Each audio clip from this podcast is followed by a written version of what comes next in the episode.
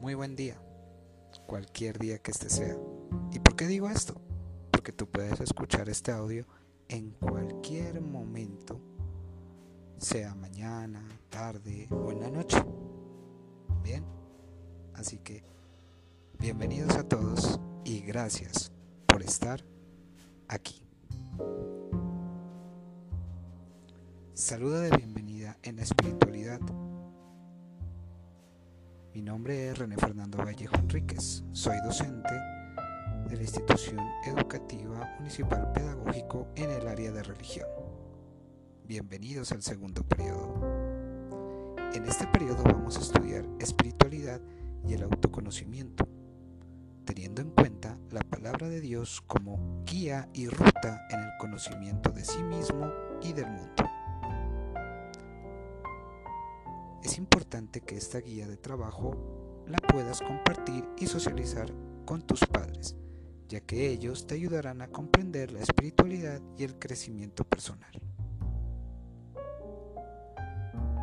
Puede ser que en tu familia no tengas la creencia en Dios, pero eso no es excusa para comprender que en el crecimiento personal y espiritual es de suma importancia comprender quién es Dios y cómo lo podemos conocer.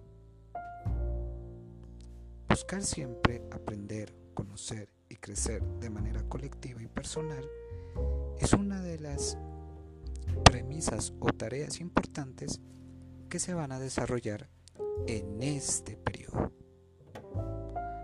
Invito a toda la familia a leer y a realizar las actividades que se describen a continuación teniendo en cuenta que compartir momentos en familia fortalece los lazos entre padres e hijos.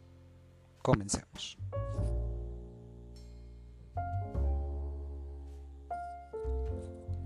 El crecimiento espiritual sucede cuando comprendemos los diversos cambios que existen en nuestro cuerpo y mente. Crecer en espiritualidad fomenta los valores tales como solidaridad, humanidad, honestidad, respeto y responsabilidad. El Evangelio es semilla. Cae en ambientes con nutrientes, donde recibe el estímulo espiritual e invita a ser partícipes a ser mejores cada día.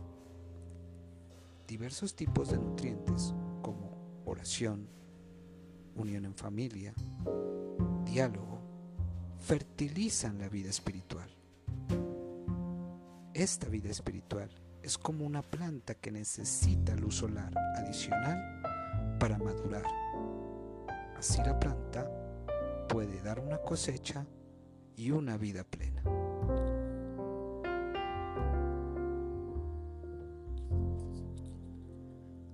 Todos los seres humanos tenemos una historia personal. Nuestra historia comenzó al momento de nacer y se ha venido desarrollando a través de los momentos cotidianos e importantes de nuestra vida. Algunos ya conocen en parte la historia de sus compañeros, porque desde hace algún tiempo estudian juntos. Otros no saben nada, porque apenas comienza a construir una historia junto a ellos al ser ahora compañeros de curso, van a poder explorar múltiples actividades, juegos, enseñanzas y a disfrutar de la vida.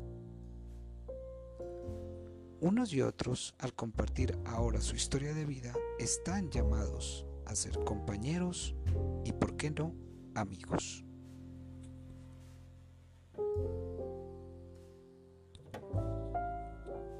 Si te diste cuenta, en los últimos dos párrafos que se leyeron, se está construyendo lo que es la historia de vida. Esta historia de vida es la que tú realizas en todos tus ciclos de vida. Desde que tienes una noción y recuerdos desde tu infancia, cuando eras niño, muy niño, hasta ahora que estás en grado sexto. Y si te das cuenta, esos recuerdos van a estar siempre impregnados en tu mente. Algunos se van a borrar, otros no. Van a quedar ahí. Por tanto, te invito a que realices junto a tus padres, hermanos, abuelos, acudientes, estas primeras tres preguntas. ¿Qué momentos de tu historia de vida han sido más importantes? ¿Quiénes han ayudado a construir tu historia de vida? ¿Cómo crees que será tu historia de vida en los próximos 10 años?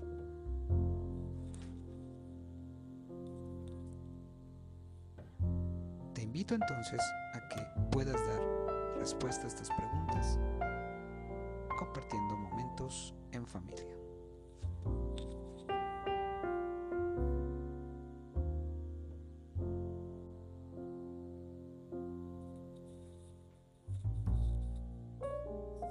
Entonces, vamos a mirar cómo fue tu historia de vida. Lo más importante, simplemente recuerda aquello que fue importante y cómo puedes proyectar tu vida en los próximos 10 años. Recuerda que los primeros 5 años va a ser en tu colegio y los próximos, después, puede ser en una vida laboral o en tu universidad, que sería lo más idóneo. ¿Sabías que para los cristianos la Biblia es el libro que narra la historia de la vida de alguien importante para ellos?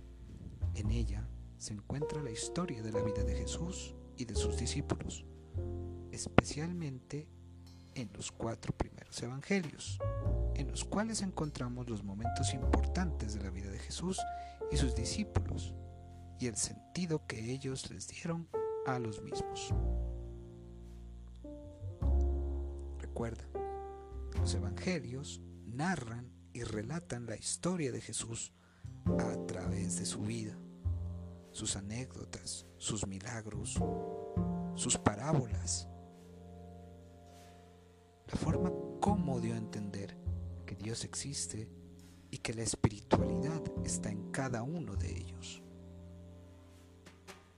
Jesús narra con cierto amor que es la enseñanza de Dios, la creación, la naturaleza, todo acerca de lo divino y lo celestial, del perdón, del amor, de la comprensión, de la solidaridad. Ahí está habitada la palabra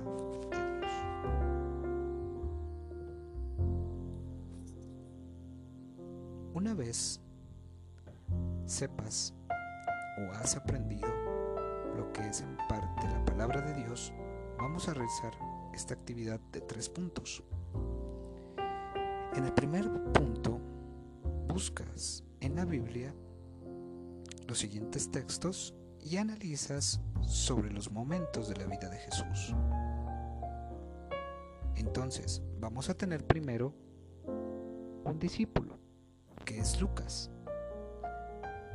Vamos entonces a la Biblia, al Nuevo Testamento, nos vamos a ubicar en el Evangelio de Lucas y vamos a indagar o a buscar los versículos 1 que va del 26 al 38, versículo 2 que va del 1 al 5, versículo 3 que va del 21 al 37, versículo 23 que va del 44 al 49 y versículo 24 que va del 1 al 12. Una vez los encuentres, saca de cada uno de ellos la idea principal. Para eso tienes que leerlo con mucha atención, teniendo en cuenta que tu padre, madre, abuelo, tía o acudiente van a estar ahí para apoyarte. El segundo punto es realizar con la ayuda de tus padres la historia de tu vida, identificando algunos momentos importantes y significativos en forma de cuento, historieta. ayudado de dibujos, recortes o fotos. Entonces aquí te vas a ayudar de las eh, de los anteriores o anteriores preguntas que te que se hizo en la guía. ¿Recuerdas cuando te, se te preguntaba qué es tu historia de vida o cuál es tu historia de vida? Entonces aquí en este punto la puedes plasmar como un cuento. Por ejemplo, había una vez un niño llamado José. Este niño tenía un padre llamado o una madre llamada tal. Aquí entonces puedes realizar un cuento o una historieta animada. ¿Y qué más una historieta que con dibujos? Lo puedes hacer. Y por último, vas a realizar una sopa de letras en donde puedes indagar o buscar muchas palabras que de pronto desconocías y que las puedes también buscar en tu diccionario para saber su significado y así construir un gran glosario. Sin más, te dejo para que puedas resolver esta guía de trabajo. Sin antes decirte que estoy aquí en cualquier momento para poder explicarte las dudas que tengas puedes escribirme al WhatsApp del grupo o al personal. O puedes escribir, y es mucho mejor, a la plataforma de la institución educativa pedagógico. En el espacio del, del 61, 62 o 63 vas a encontrar una pestaña que dice espiritualidad y autoconocimiento, que es el inicio del segundo periodo. Ahí vas a mirar el desarrollo de la guía, el cargue de la guía y vas a mirar también una pestaña que dice Introducción a la espiritualidad y autoconocimiento. Ahí dar tus preguntas, inquietudes o cualquier otra duda que tengas. Estoy aquí para ayudarte. Muchos éxitos en la realización de tu trabajo. Que estés bien. Adiós.